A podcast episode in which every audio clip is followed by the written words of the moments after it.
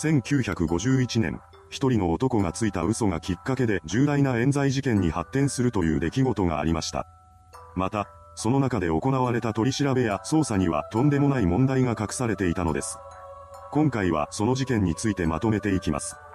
1951年1月24日深夜、山口県熊毛郡小郷村に住む22歳の吉岡明は飲み屋で焼酎を飲み、その足で早川宗兵衛さん宅に向かっていました。その目的は、金を奪うためです。当時吉岡には金が必要だったのですが、それを用意する手立てがなかったため犯行を計画したそうです。本事件の被害者となった早川さんと吉岡との面識はなかったのですが、この近辺で早川さん宅には、ハワイの親類から金が送られてきている。小金を貯めているなどといった噂が以前から飛び交っていました。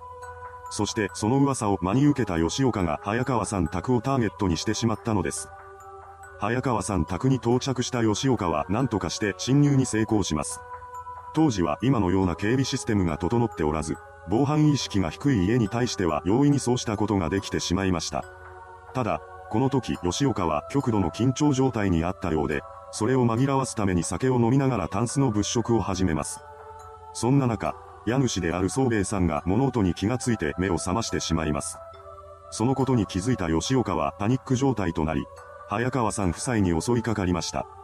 その後、早く現場を離れなくてはならないと焦っていた犯人はタンスにあった現金1万7000円を奪い取り、そのままの勢いで逃走しています。それから数時間後の朝9時頃、早川さんに借りていた重箱を返す予定があった隣人が早川さん宅を訪れたことで事件が発覚しました。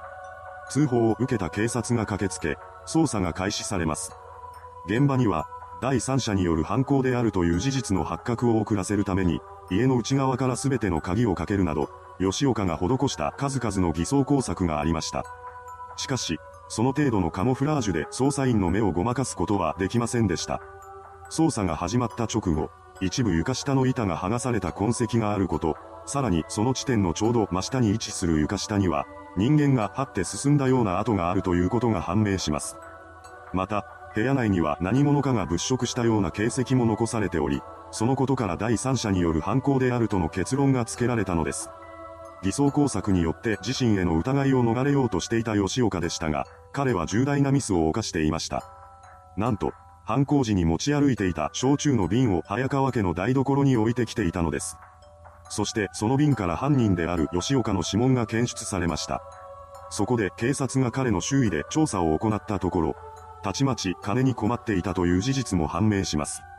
そこで捜査本部は直ちに吉岡を重要参考人として指名手配し、事件から2日後の1951年1月26日、柳井市内の遊郭で遊んでいた彼を逮捕しました。吉岡は同日の取り調べに対して犯行を認め、単独で行ったことだと主張しています。そうして取り調べが始まることとなったのですが、捜査陣は現場の様子などから単独犯の仕業ではなく、複数犯による犯行であると推測していました。そのため、実際には存在しない共犯者の名前を吐くように迫ります。ですが、いない者はいないのです。吉岡はそれからも単独犯であるとの主張をしたのですが、担当した刑事はその主張を認めず、なおも共犯者を家と責め立てました。そんなことをしているうちに、吉岡の中で次のような考えが浮かび上がります。ここで単独犯だという主張をやめて関係ない人物を共犯者とし、さらにはそのうちの誰かを主犯格に仕立て上げれば、自分の刑が軽くなるのではないか。そうして冤罪をでっち上げることを決意した彼は、友人だった当時24歳の A さん、23歳の B さん、22歳の C さん、21歳の D さん、24歳の E さんの計5人を共犯者とする供述をしてしまいました。ここで気になるのは、なぜこの5人が選ばれたのかという点ですが、実は吉岡が犯行に至るまでの経緯が彼ら5人に関係していたのです。事件が起きる10日ほど前、吉岡と共犯にされた5人は一緒に酒を飲んでいました。一通り飲んだ後、6人はその足で女性のいる家に遊びに行ったのですが、その道中、酔ったままの吉岡は道端に寄せられていた荷車をひっくり返してしまいます。そしてその際、積んであった箱を道に撒き散らかしてしまったのです。後日、このことが荷車の持ち主に知られてしまいます。すっかり酔いも覚めていた吉岡はその事実を聞いてうろたえてしまい、後に共犯扱いすることとなる A さんらに同行してもらって謝罪へと向かいました。しかし荷車の持ち主は怒り狂っており、なかなか彼のことを許してはくれません。そこで同行していた A さんが酒と料理を用意し、それをご馳走することで何とか持ち主の機嫌を取ろうとしました。するとその行動が功を奏し、彼らは許してもらえることとなったのです。そうして和解することとなったわけですが、そもそもの原因は吉岡にありました。そのため、この和解にかかった酒代などのお金を A さんは吉岡に要求しています。ですが彼にはそのお金を返すだけの余裕がなく、先延ばしにしていました。A さんも最初は待つことにしたようですが、数日経ったところで、痺れを切らせ、吉岡に対して早く返すようにと厳しく迫ったそうです。ところが、この時になっていても彼にはお金を返す当てがなく、所持品や盗品を売るなどして返済に充てようとしたのですが、大した金額にはなりませんでした。そこで自暴自棄になった吉岡は酒に溺れ、その勢いのまま犯行に及んでしまったのです。もしかしたら、吉岡の中で A さんが催促したせいで捕まったという筋違いな憎しみが生まれていたのかもしれません。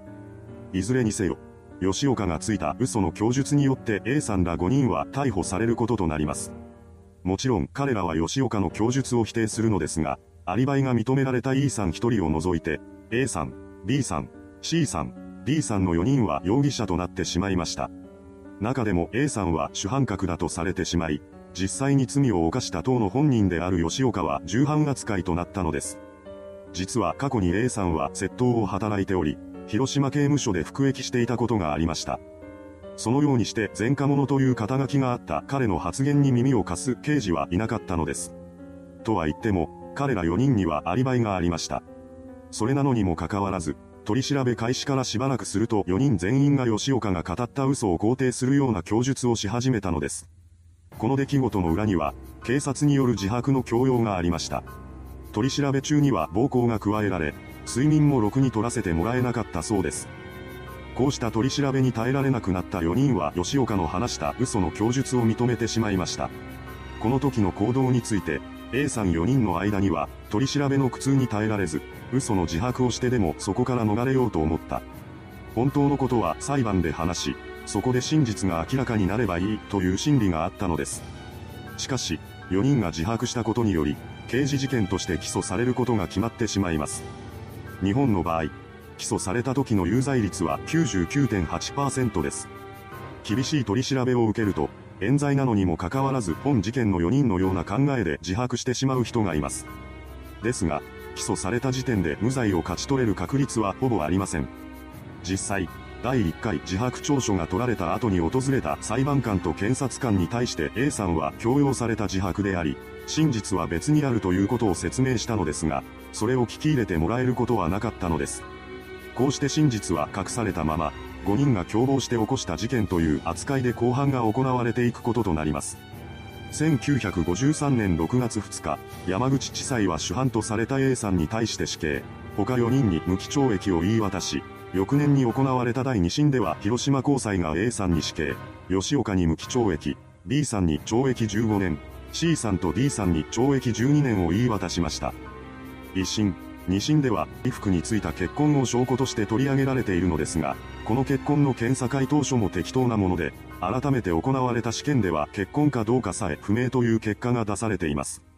このままでは有罪にされてしまうと考えた A さんは弁護士の正木博先生に手紙を書き、冤罪を証明してほしいとの旨を伝えました。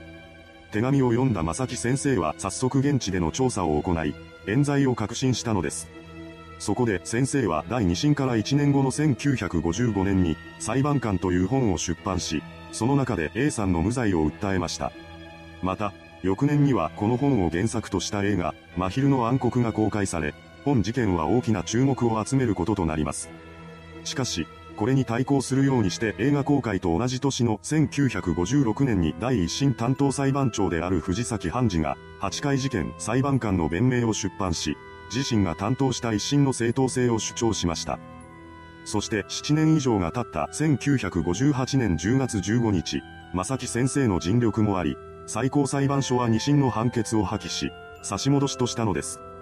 それまでの裁判で、事件当時 A さんの内縁の妻だった M さんが彼のアリバイを主張していたのですが、1958年11月10日に彼女は偽証容疑で逮捕されてしまいました。M さんは A さんが逮捕されて数年経つと彼との未来はもうないのではないかという不安感に駆られ、他の男性と結婚。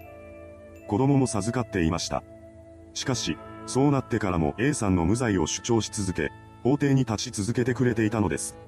それに不快感を示した旦那さんとの仲が悪化し、過去には離婚まで経験した彼女でしたが、それでも A さんのアリバイは主張し続けました。ですが、逮捕、拘留されて8日目、子供を残してきていた M さんはその状況に耐えられなくなり、ついには A さんのアリバイを否定してしまいます。これによって4人は再び有罪になるかと思われましたが、1959年9月23日に行われた第4審で広島高裁は M さんの新証言を採用せず、4人に無罪判決を言い渡したのです。しかし、この判決に検察側が上告し、その後も裁判は行われることとなりました。それまで本当の犯人である吉岡は嘘の証言をし続けていましたが、第3次上告審から A さんらは無関係。自分の単独犯行とする内容の上申書を計17通最高裁などに出そうとしています。ただ、これら全てを服役していた広島刑務所が止めており、届くことはありませんでした。そんな中でも正木先生ら弁護士が尽力し、1968年10月25日、第7審第3次上告にて最高裁判所は4人全員に無罪を言い渡し、17年もの長い歳月をかけて決心することとなったのです。いかがでしたでしょうか？本事件は警察による誤った推測から狂い始めました。それなのにもかかわらず、自白の強要をし、有罪率99.8%という肩書きのために彼らやその家族、そして M さんを苦しめ続けた罪は重いです。それではご視聴ありがとうございました。